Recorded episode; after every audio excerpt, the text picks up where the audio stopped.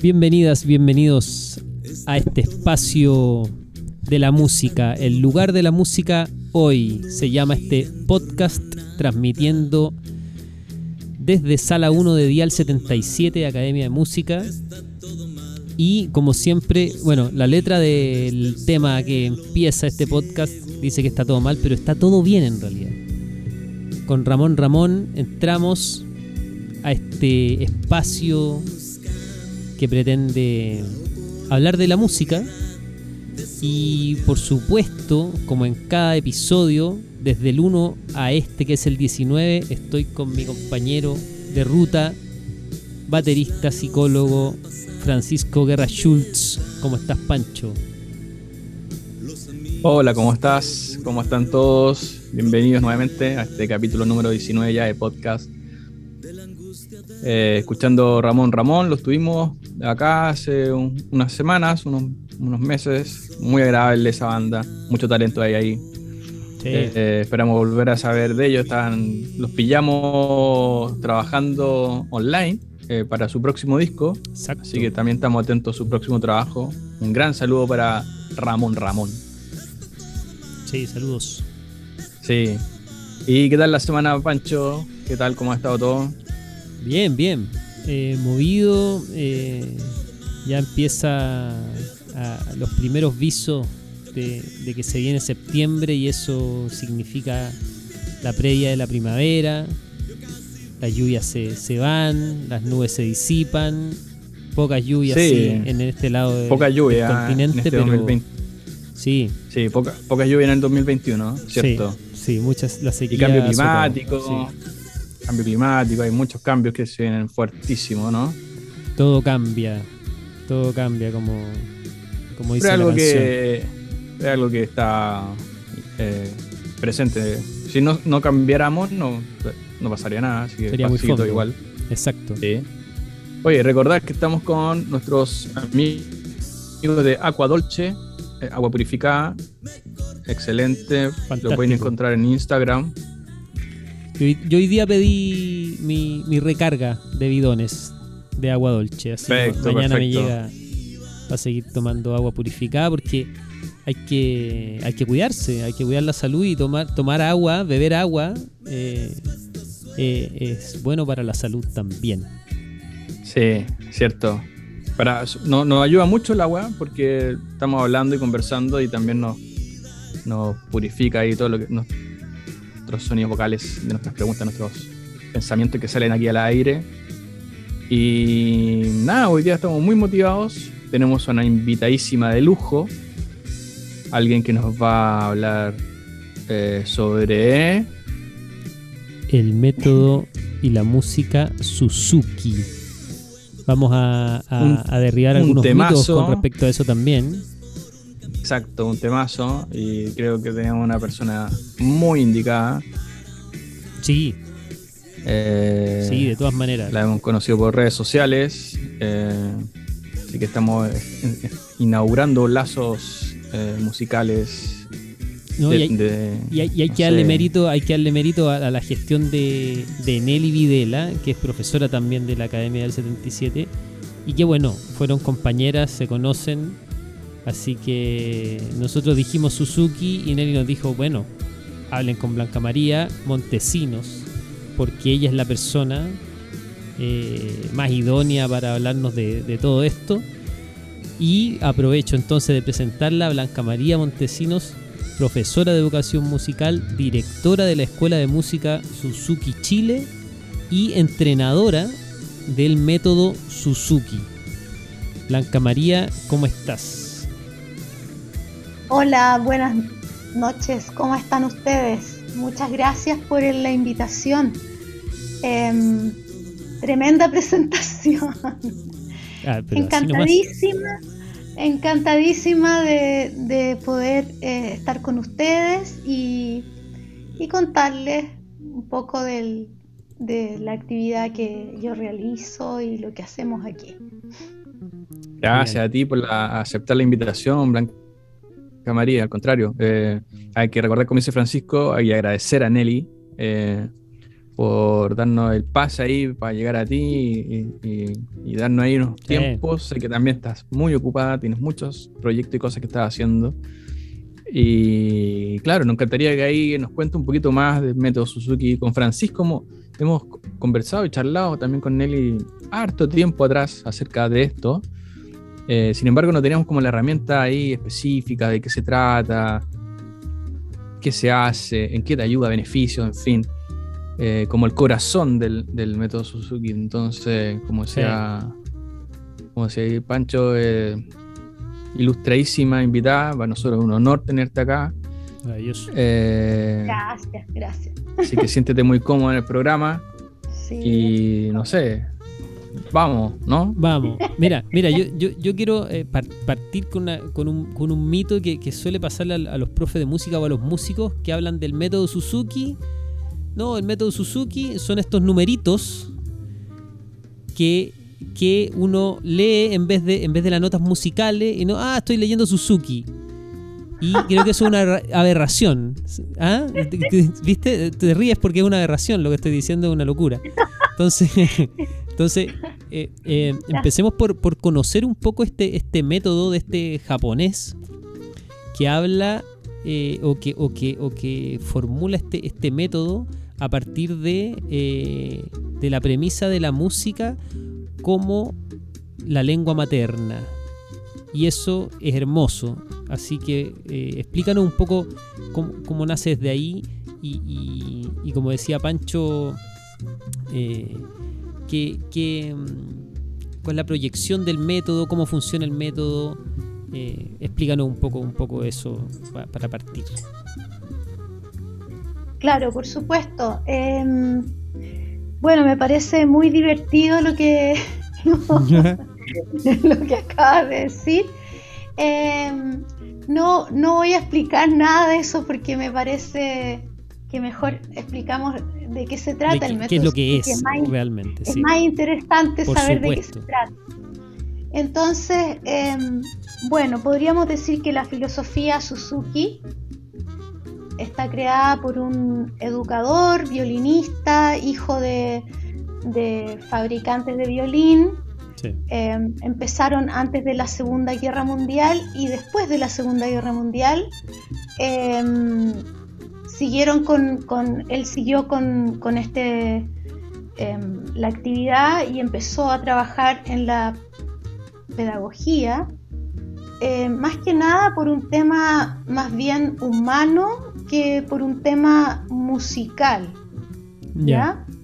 Eh, gracias a la, a la observación que él hizo de los niños que le tocó viajar a Alemania a estudiar, eh, él afortunadamente se rodeó de gente muy importante y que fueron de mucha mm, ayuda en su investigación.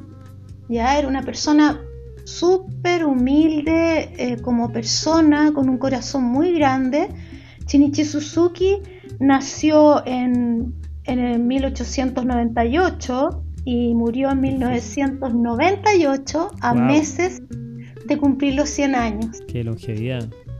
Y hasta el último día de su vida enseñó. Mira, qué lindo. sí, sí. Bueno, él, él tiene las raíces que, eh, tiene el, método Suzuki es como la, es la, la fuerza profunda de, vida que tienen los seres humanos. O sea, él observa en los seres humanos una fuerza profunda que te da la opción, te da la posibilidad de adquirir muchas habilidades. Ahora, no creo que ese sea un misterio ni un gran descubrimiento que los científicos no, lo hayan eh, abordado. el, tema aquí es que él, a través de esta observación tan eh, cotidiana, que es estar en otro país y ver cómo los niños hablan, niños, niñas, niñas, hablan en, en su idioma natal, con una naturalidad que a él le impresiona, porque él no es alemán. ¿Ya? ¿Cómo a nosotros nos puede eh, llamar la atención una persona que habla inglés y que es pequeñito, ¿no? Que es un, un, eh, niño, niña, niña que está empezando sus primeras palabras, ¿no? Claro. Entonces, eh, de, esta observación él empieza a reflexionar sobre el, el modo como los niños aprenden, ¿ya? O sea, se empezó a cuestionar cómo aprenden los niños, eh, cómo, cómo, cómo llegan a hablar, cómo un ser humano habla. ¿Ya? ¿Por qué hablamos? ¿Por qué hablamos el idioma que hablamos? Eso sería como la primera pregunta que habría que hacerse, ¿no? Nuestra manera de comunicarnos es el idioma que usamos en este país, ¿cierto? Hablamos un, en español con nuestro acento chileno que se salta las S y que parecemos medio andaluces. Algo hay ahí, ¿eh? algo hay ahí. Claro, algo hay ahí, está todo algo ahí. Hay ahí. La cueca también, ahí hay, la cueca, teoría, la, sí. La cueca. sí, tira ahí, tira, tira algo. Tira harto, sí. sí. Bueno, y por supuesto, eh, en esta observación que él hace, pone todos los elementos en forma ordenada, empezando por un bebé, nace, tiene el entorno, ¿cierto? Su familia, su mamá, su papá, quien esté alrededor, ¿cierto? Y antes de nacer, el ser en gestación está, está escuchando los sonidos. Y uno de los primeros órganos que se desarrolla es el oído. ¿Ya? Y ahora, por supuesto, en esa época no estaba tan comprobado, no estaba tan estudiado, pero ahora sí está comprobado de que eh, por algo los niños pueden aprender eh, con tanta facilidad, ¿cierto? Eh, un idioma y uno dice, pero ¿cómo? Mm. Un idioma que no es el, de ellos. Entonces, ¿qué pasó? Al ver esto, al, reflexionar sobre estos elementos, el, ser en gestación está escuchando los sonidos del país donde le tocó estar, ¿ya? Del entorno donde esté. Nace y al nacer sigue escuchando sonidos, ya más, fuerte, ¿cierto? Con más fuerza y además con el elemento primordial, que es el amor de los padres, el amor de las personas que están cerca, ¿cierto? Claro, ya lo, ya lo puede eh, palpar eso, lo puede vivenciar. Exactamente, exactamente. Y a eso es lo que yo le llamo la, la ventanita de la motivación. ¿Por qué? Porque Em, de esta reflexión que él hace, él dice, bueno, todos los niños pueden hablar, ¿cierto? Tenemos algunas excepciones, pero todos los niños se pueden comunicar. Claro. Se pueden comunicar porque reciben un estímulo determinado. ¿Ya? Si yo hablo en español chileno o en español con algún, algún acento especial, es porque estoy en un lugar donde se habla así. Si yo hablo en Rapa Nui, eh, estoy en Rapa Nui y hablo ese idioma es porque mi entorno habla ese idioma, ¿cierto? Claro. Lo mismo si, si, si hablo Mapudungún, también, ¿cierto? En todo, en todo orden de idiomas pasa lo mismo. Eh, depende de donde yo estoy. Entonces, él al, hacer esta reflexión, que es bastante profunda, porque no es solamente, ah, ya, yo hablo en este idioma, ah, ya, bueno, pero... Bueno, tú, lo dijiste, la, filosofía Suzuki, más que un método de, aprender música, es una filosofía.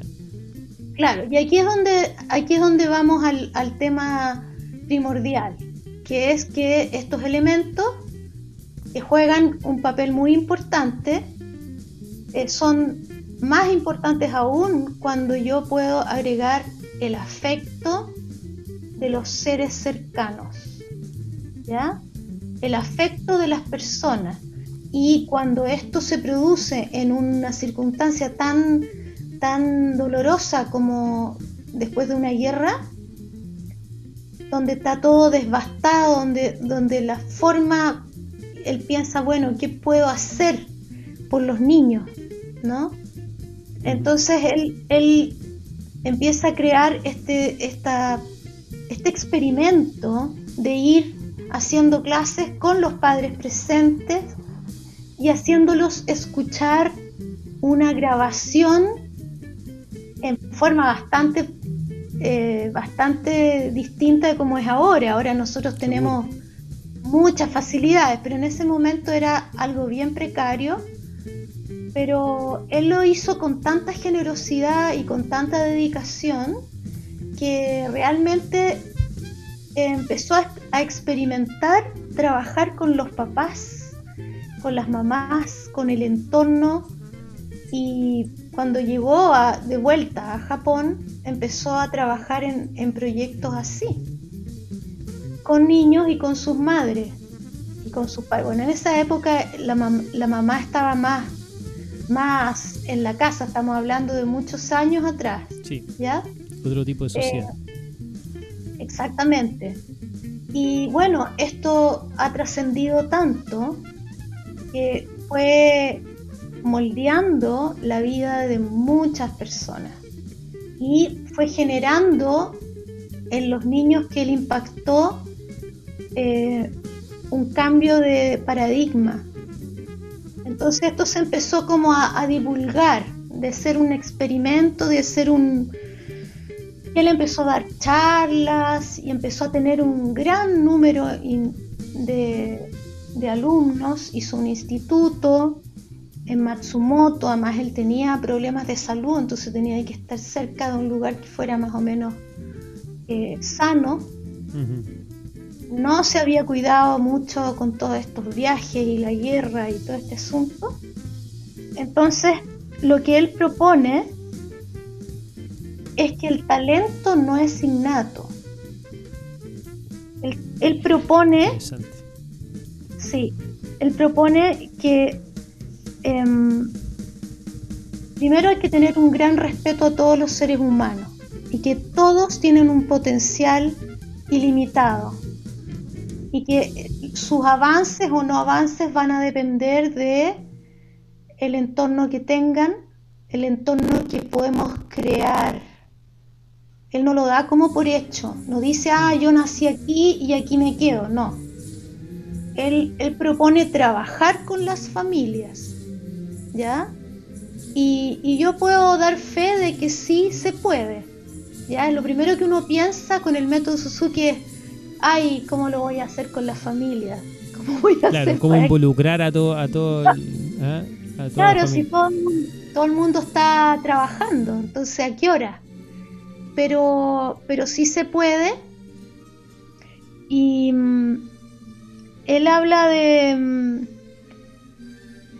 cuando desarrollar. Disculpa, no, cuando estamos escuchando de fondo eh, el, encuentro de alumnos Suzuki que, tú nos compartiste, eh, así que estamos escuchando ahí de fondo a, los alumnos y alumnas de, las escuelas de Latinoamérica. Claro, aquí nosotros hicimos un, un eh, una adaptación, ¿no?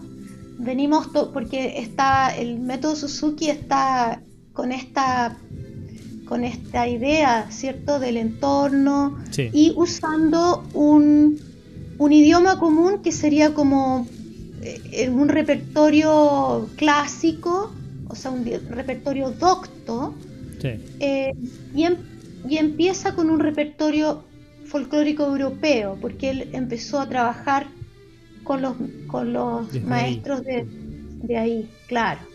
Entonces, el método Suzuki ha tenido un desarrollo durante todos estos años y cuando llegó a Latinoamérica hace más de 30 años, em, empezamos a juntarnos y empezamos a pensar y, había mucho interés pero también había gran interés en mostrar nuestra música. Y de ahí nació, eh, en los 90 empezamos a trabajar para poder hacer encuentros.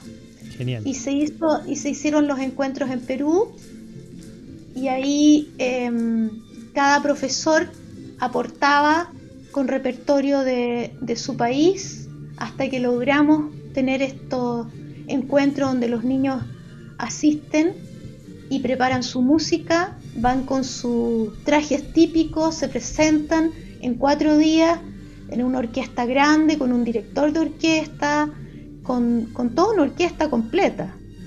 una, experiencia para ellos inolvidable, enriquecedora. Absolutamente, y, con sus familias y todo, algunos haciendo rifas, vendiendo hot dogs, haciendo toda clase de, de cosas para poder llegar al, al evento. Esto no es algo que, está todavía no está tan difundido como para que haya un apoyo gubernamental. Mm. tengo entendido que hay lugares donde sí eh, hay más apoyo, en Canadá, por ejemplo, em, en Estados Unidos, en algunos programas, pero, pero primero hay que crear conciencia entre la gente que no conoce el método Suzuki de qué se trata.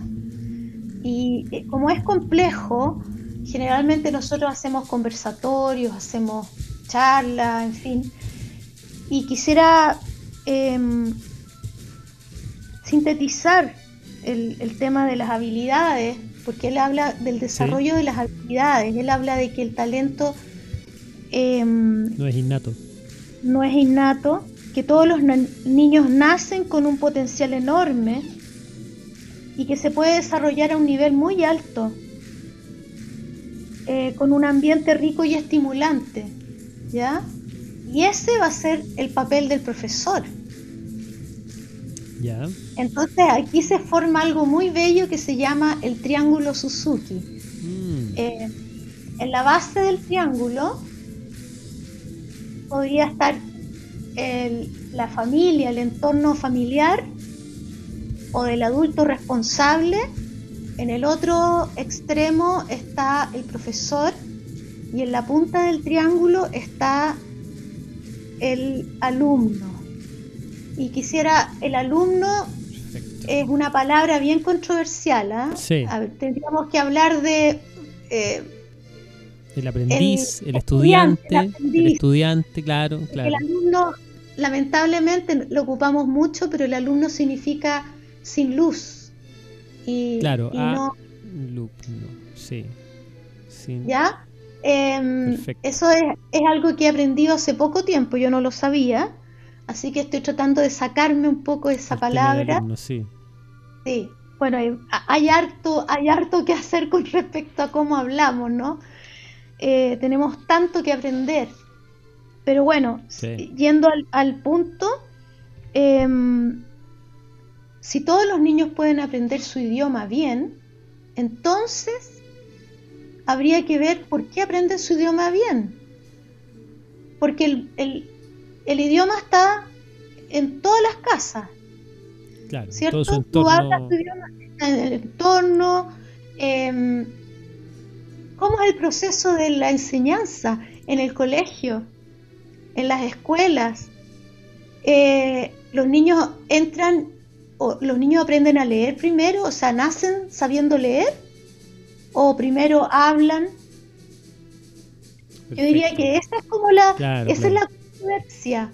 Por eso que los músicos se asustan tanto cuando saben que hoy no, Suzuki nunca había escuchado lo de los números, lo que sí había escuchado era que dicen, no, esos niños tocan y no saben leer. Claro, no saben leer partitura, no.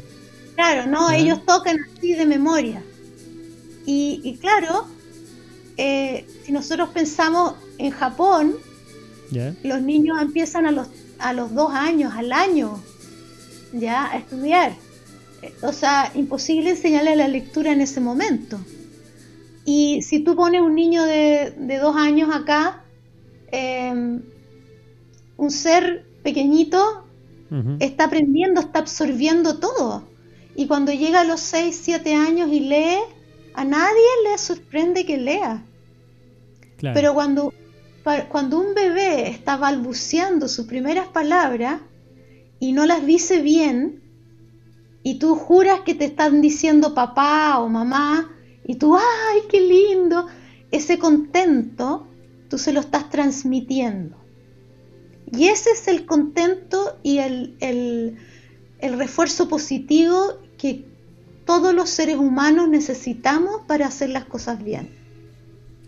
Blanca. exactamente lo contrario de lo que nosotros estamos acostumbrados a vivir cuando hemos estudiado con un método más tradicional. Claro, sí. Eh, entonces, una, una, pregunta sería, ¿cómo llegó el método Suzuki a ti? ¿Cómo te descubrió o lo descubriste?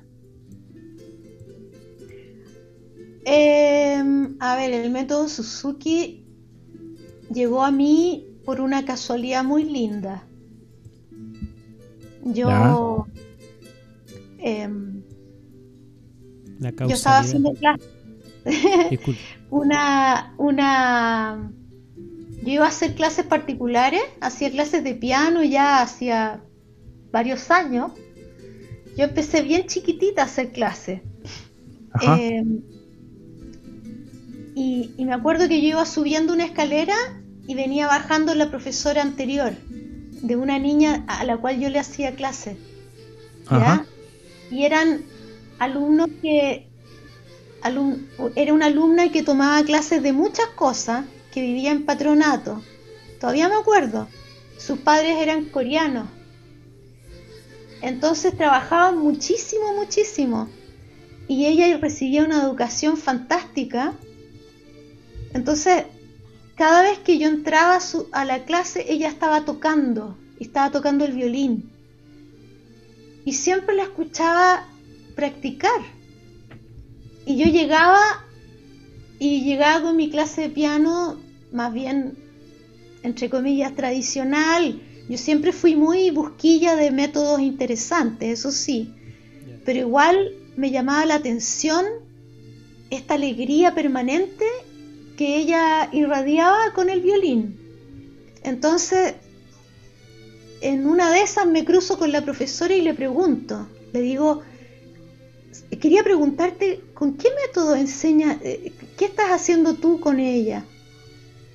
Porque eh, no, no, no, como no que lo entendías. que no estudia, no estudia mucho piano, está como, la veo desmotivada, no sé. Y y ella me dice, te invito a una reunión.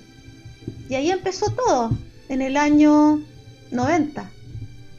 Perfecto. Mira, o sea, no era, fue una casualidad entonces el, encuentro. Fue, fue el comienzo de una linda amistad. Lamentablemente mi amiga ya no está con nosotros, pero ella fue mi guía durante mucho tiempo, porque las dos llegamos a trabajar en el mismo lugar. Ya. Ya, entonces ella tenía más experiencia que yo, ella era peruana y en Perú empezó un poquito antes el, método Suzuki y acá lo trajo una persona que llegó a un colegio del barrio alto y que pudo insertarlo, porque como es un método que, que, se trabaja en Estados Unidos y que necesitaba en esa época mucha traducción, ella ayudó a insertarlo, ¿ya? Y se insertó en los medios más ABC1 y luego fue eh, dándose a conocer en otros lugares, pero generalmente como estaba pensado, la gente pensaba que era algo muy exclusivo, em, cada vez que queríamos hacer algo como grupo nos costaba mucho encontrar auspicio, porque no, esto es para gente que tiene lucas y no, la demás gente no puede. Ajá, Así se pensaba en un principio, pero después ya ha ido cambiando, hay más, más profesores, más eh, corporaciones que se interesan. Ahora mismo eh, el Teatro Regional del Maule está haciendo un trabajo muy lindo con la capacitación. Así que saludos para ellos. Sí, tú nos comentabas en, en, off antes de empezar de eso. Sí, sí. Bueno, y em, empecé a trabajar en ese colegio y luego empecé a trabajar en la Asociación Suzuki de Chile y fui presidenta de la asociación por 10 años. Entonces me tocó organizar muchos festivales que en el fondo esta asociación tenía la misión de, en esa época, no nos daba, no teníamos grandes, grandes proyectos. Nuestro proyecto era poder capacitar gente para que más gente se incorporara y pudiéramos cambiar un poco eh, el sistema educativo, porque veíamos que en los conservatorios, en todas partes era como muy lapidante para los niños y uno mismo había vivido esa situación tan, tan eh, vejatoria de tanto maltrato a veces de cuando te dicen no, está mal. En cambio, claro, al aprender este, este método que primero tienes que aprender a, no usar la palabra no. Qué bonito. Complicado. Complicado, sí, seguro. tienes que decir todo de otra forma y, puedes decir que no, pero de otra manera. Claro. O puedes decir que algo está que algo está mal, pero puedes decir yo lo haría así, o puedes decir, puedes mostrar cómo se hace. Claro. No, desde la negación. No es desde la negación. Entonces es un aprendizaje muy grande para uno y para el entorno. Interesante la experiencia que nos comenta Blanca María, porque de alguna manera, eh, por lo que vamos aprendiendo o lo que te vamos eh, entendiendo, el método Suzuki es un método más eh, como colaborativo, es decir, que integra mucho más allá del estudiante que está ahí, que quiere aprender piano o batería, en fin, como que toma mucho más en cuenta el entorno, los familiares, por ejemplo, como decías tú. Sí, ese es el, bueno, ese es el trabajo eh, más importante que tenemos. Ya. Eh, porque trabajamos con edades bien iniciales. Y después ya cuando están más grandes, bueno, ustedes ya saben, como que todo se va uniendo, ¿ya? Y los, los, estudiantes pueden ir después ya migrando hacia otros lados, y, pero ya su, su formación musical y emocional partió bien, partió positivamente y partió con buena base. Mm, y, la buena base...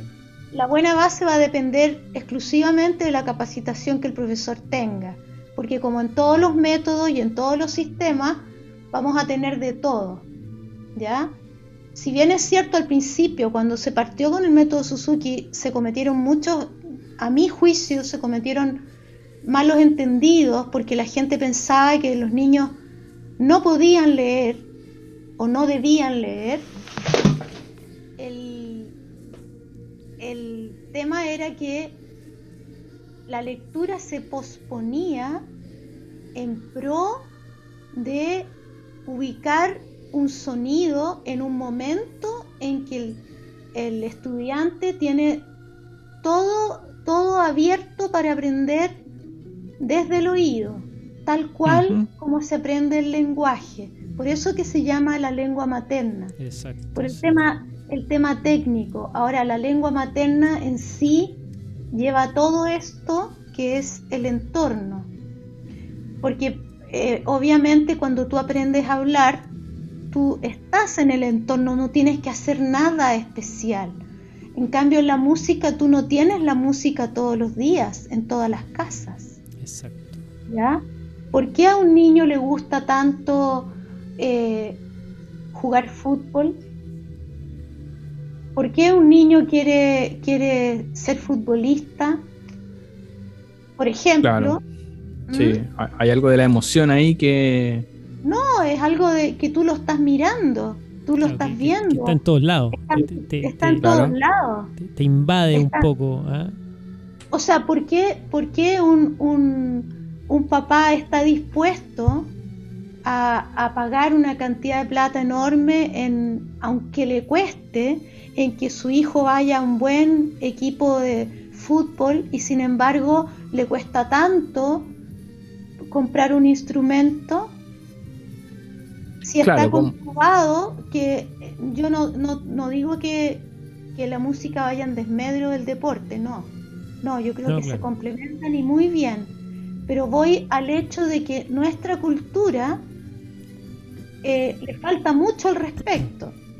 ¿Ya? Y nuestra misión como profesor, eh, como maestro Suzuki, es como ver la parte global, como hacer entender a los padres la importancia de que un, niño aprenda música, no solamente por la música, sino que por todas las conexiones neuronales que va a poder hacer, por todo el desarrollo del pensamiento, bueno, por miles de cosas que están absolutamente comprobadas ahora, menos mal. Eh, el siglo pasado eso no, no estaba tan comprobado, no era tan, no se hablaba tanto. Y, bueno, yo creo que eh, básicamente el tema del oído, desarrollar el, oído eh, con algo externo, que sería una grabación, ¿no? Eh, es lo que nosotros le pedimos a los papás que nos ayuden en ese sentido, creando este entorno un poco ficticio. Por eso que yo decía que tenemos que hablar mucho con los padres y, entrenarlos y, hacerles ver cómo es, enseñarles, enseñarles cómo es.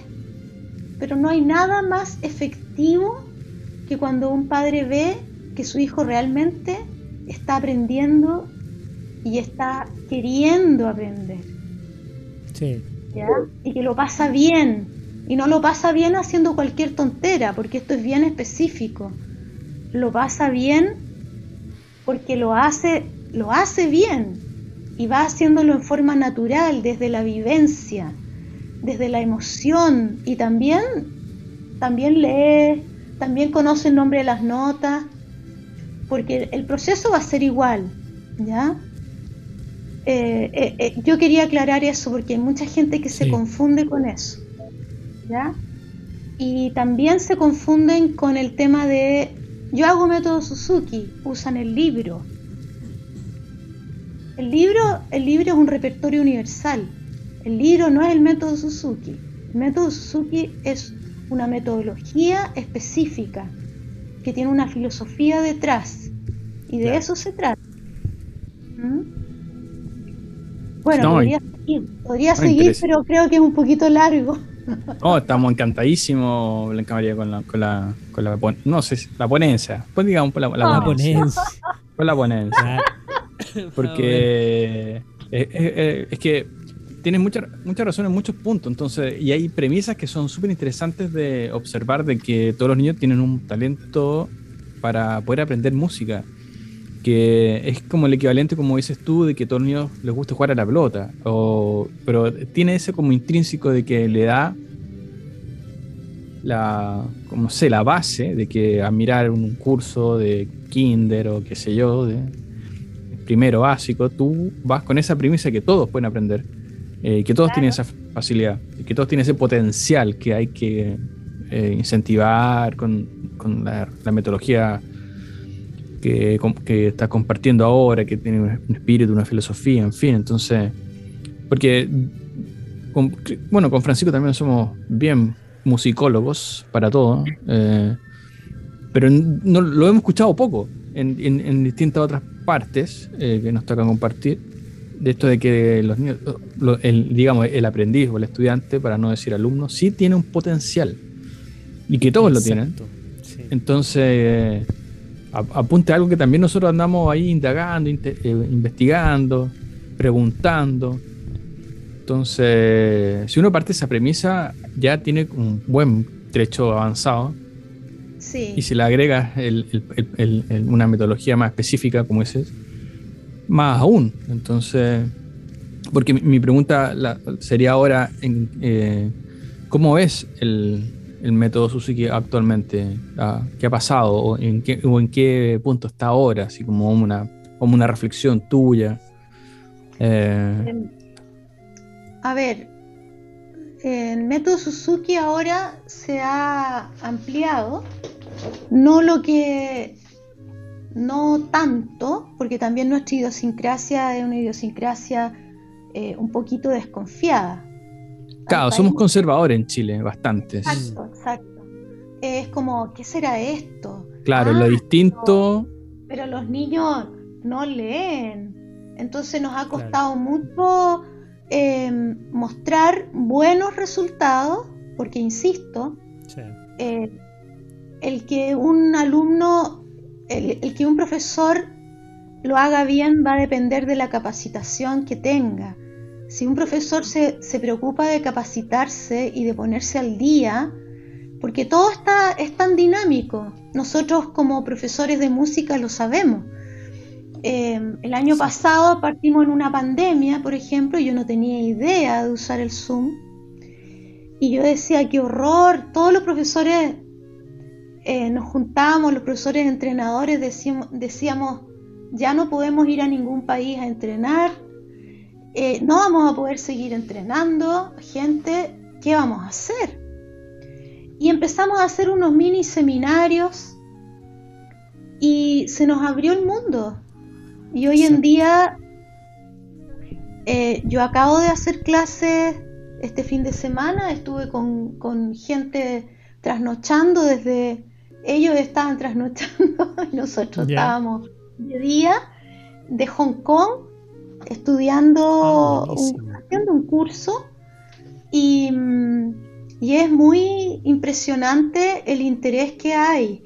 Por ejemplo, en, en Brasil, en nuestro país se está recién ampliando porque, eh, claro, yo soy la única entrenadora en este momento en Chile, entonces, y como yo entreno hay un curso que es como el curso madre, que filosofía, que es abierto a todo público, y desde ahí tú sigues con tu instrumento respectivo. Pero hoy en día es muy fácil porque tú te inscribes, ves por Facebook, qué sé yo, y están los profesores, entrenadores, todos estamos visibles, digamos, hemos tenido que usar redes sociales y, y ponernos al día. Así que yo creo que es más fácil el mismo hecho de que nosotros estemos conversando hoy día em, y que esto se, se abre al mundo eh, nos ayuda muchísimo. Además también em, la gente que vive lejos, porque este, eh, yo siempre cuando voy a otros países digo, bueno, mi país es, flaquito y delgadito. claro. y largo. Y claro, a veces parece estar en, eh, está todo tan centralizado en Santiago y a mí me encantaría que, pudiéramos llegar a distintos lugares, así que para mí es una maravilla poder hacer los cursos online y hemos tenido en el último año una, eh, un gran número de personas, em, por lo menos yo te diría que unas 100 personas que están, han tenido la oportunidad de, de empezar a capacitarse y eh, yo creo que en unos tres años más vamos a tener un número grande. y lo otro, ¿Mm? Claro, y lo otro es que, bueno, yo tengo una escuela que empecé en forma muy artesanal y, y de esa escuela ya hay como, de ahí han salido cinco escuelas, Suzuki. ¿Ya? Porque es como la historia de, la mamá y los pollitos, o sea, la mamá gallina y después lo, van saliendo los pollitos. Y bueno, da pena, pero, pero, pero es súper valioso que los, los, los profesores que aprendieron contigo después hagan su propia escuela, es muy lindo. Así, interesante. Así es como se va ramificando este tema. Claro, una... Claro, entonces en el fondo en la escuela mía está haciendo, seguimos con, con, alumnos, obviamente estamos bastante impactados por la pandemia, a todo el mundo le ha pasado, pero yo estoy muy agradecida de la confianza y, y vuelvo a decir, de las familias, familias que nos han apoyado muchísimo, dándonos ánimo para que no cerráramos la escuela, en fin. Eh, ha sido muy lindo, muy lindo. Yo creo que una experiencia, em, trabajar con el método Suzuki te nutre tanto el corazoncito mm. que te hace olvidar a veces tus propios pesares y es muy lindo, muy lindo porque tú estás haciendo un trabajo educativo, pero a la vez también te das cuenta que tú no eres nadie y que tienes tanto, tanto por aprender y que los niños te dan tanto, te energizan tanto, que es apasionante, realmente. Qué bonito, oye, claro. qué, maravilla. No, total, se ha ido expandiendo eh, como un temblor, ¿no? Como, como unas marejadas. a propósito de, estar en Chile, ¿ah? algo telúrico. ¿Ah? Se me ha olvidado, sí, me olvidó mencionar algo muy importante. Tenemos un convenio eh, colaborativo con la Universidad Mayor. Hace varios años ya. Interesante. Qué bueno, qué bueno. Hemos podido hacer los cursos de capacitación allá cuando estaban presencial y tenemos una relación muy linda con eh, Lorena Rivera, con don Carlos Sánchez, que era el, sí, don Carlos. de carrera, que fue profesor mío cuando yo era niña. Sí, un saludo cariñoso a don Carlos Sánchez y a Lorena también, a Lorena Rivera. También, grandes maestros, grandes maestros, sí, sí. Son de la casa. Sí, sí. sí ¿no? Qué interesante. Eh, ellos se han interesado y ha sido la universidad que nos ha acompañado en las buenas y en las malas siempre. Importante, importante. Muy lindo, muy lindo. Un, privilegio poder contar con, la Escuela de Artes Musicales de la Universidad Mayor. Hay que, hay que seguir ampliando los horizontes y que más instituciones y organizaciones se vayan sumando para, para eh, eh, en bien del, del, bienestar del ser humano, finalmente, como, como, como fin, ¿ah? la música al servicio de, Blanca, pero una, consulta ahí. Eh, ¿Cualquiera puede ser eh, aprendiz o estudiante de Suzuki? ¿No es necesario que sea profesor de música, por ejemplo? Qué buena pregunta, Pancho. A ver, ¿me estás hablando de aprendiz como profesor? Claro, cualquiera podría tomar el método Suzuki. La filosofía la puede tomar cualquier persona, es abierto a cualquier persona, la toman los apoderados a veces, los papás, ya, perfecto las abuelitas y los profesores, algunos que son pianistas, doctorados, todo, todo el mundo va en el mismo paquetito. Buenísimo. Entonces, es, ahí nadie es más importante que el otro. O sea, pero me, refería a que, por ejemplo, no es necesario ser... esa es la base. ya. Ahora voy al detalle. Perfecto. Si tú quieres, claro, parte con la filosofía, que es como el, el, la base la base de por qué. Pero ahora si tú quieres profundizar en los instrumentos, tienes que tener un nivel. Ya, claro. Ya. Tú tienes que audicionar. Hay todo un sistema otra cosa, claro. que está ordenado y nosotros no nos mandamos solos. O sea, nosotros dependemos de una asociación. Eh, por, por las regiones del mundo, a nosotros nos corresponde toda América. Toda América está junto y se llama Asociación Suzuki de las Américas. Entonces, em, nosotros tenemos que, audicionar, tenemos que, eh, por ejemplo, si tienes que haber hecho filosofía para hacer un primer libro de... Bueno, igual... Eh, no necesariamente tienes que ser pianista, aunque sí hay muchos que por supuesto son pianistas. Pero hay que tener un nivel y sí. Igual Hay que tener un nivel, pero más que nada más que nada, mucho amor a la enseñanza. Vocación. Mucha generosidad. Mm. Estar dispuesto a estudiar mucho.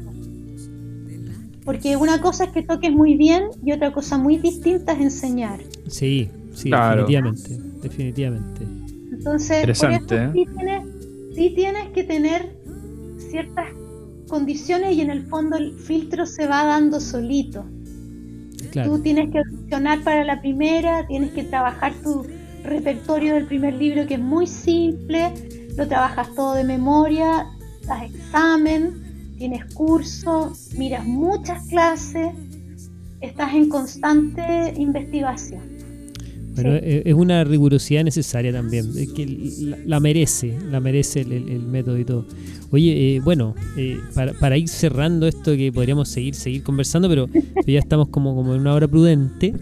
Em, eh, para cerrar, Pancho, ¿te parece que, le hagamos a Blanca María una, una de nuestras preguntas de, rigor que es eh, que, nos diga, que nos digas, Blanca María, em, algún concierto que te haya, un concierto que hayas ido inolvidable, que hayas ido a ver a algún artista o un concierto que tú lo hayas vivido de manera presencial, por supuesto, y, y, y diga este concierto es inolvidable.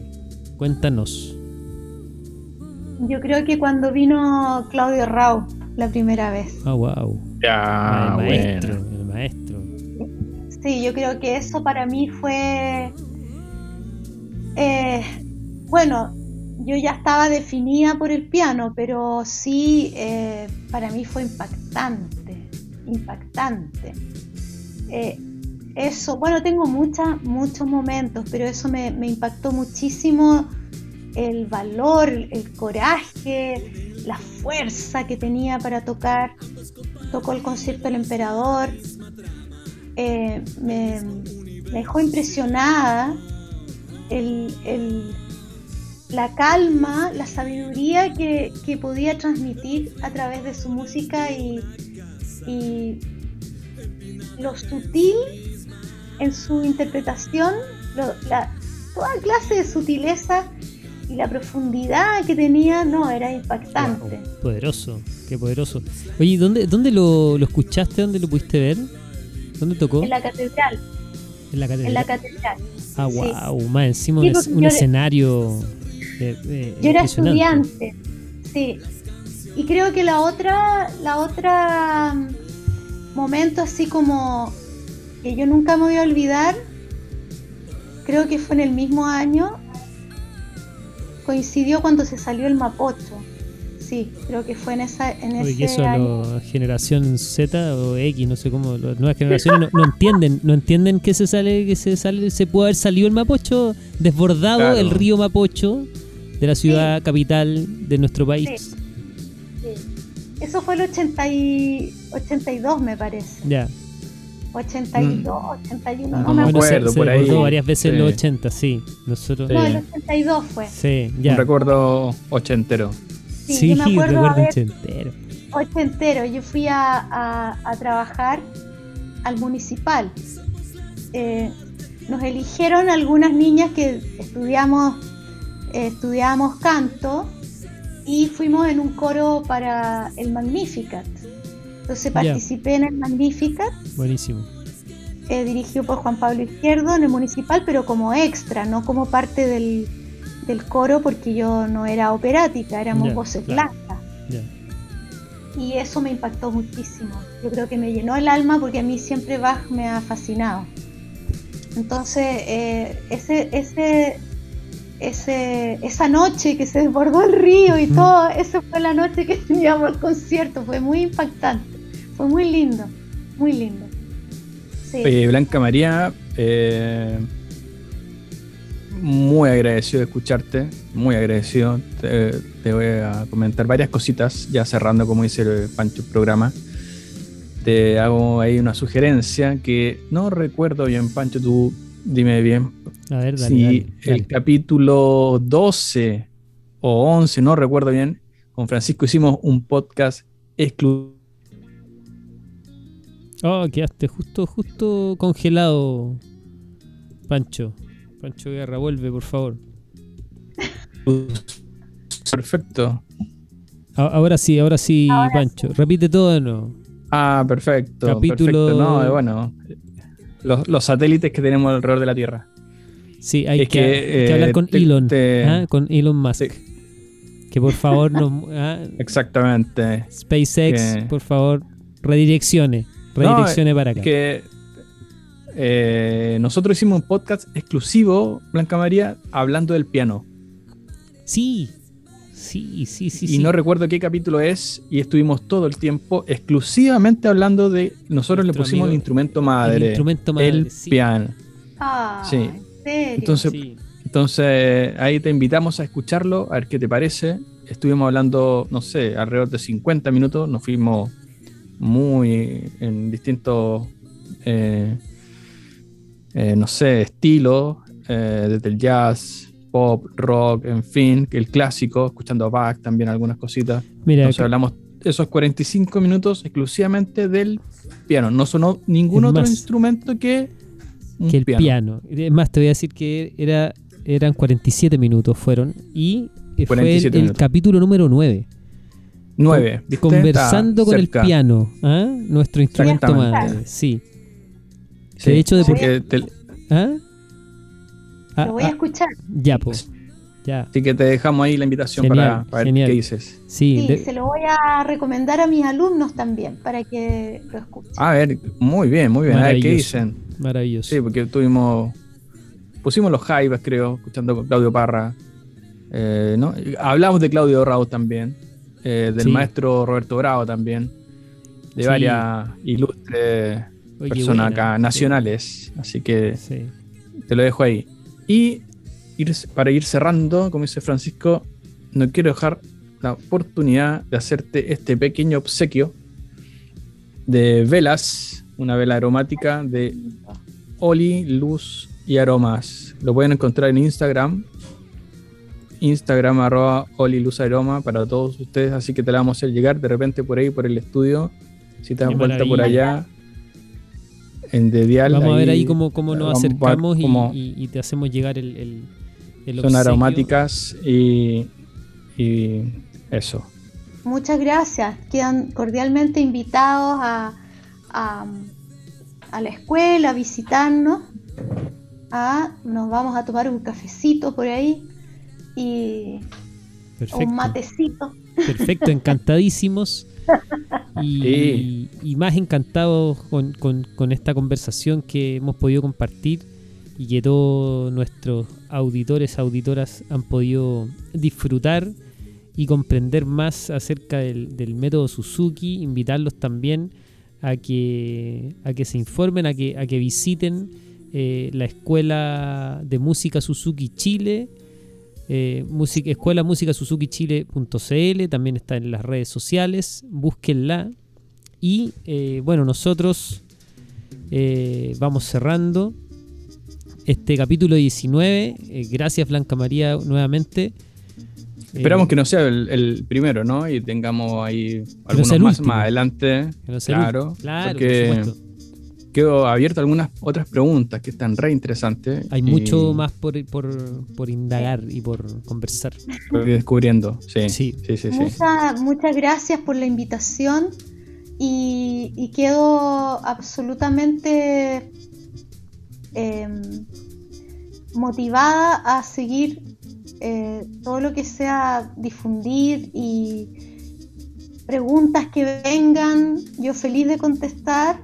Eh, me encanta esta, este proyecto que tienen ustedes, lo encuentro muy interesante y me encantaría invitar a las personas que nos siguen, que son hartas, afortunadamente, a escuchar el, la, el proyecto de ustedes.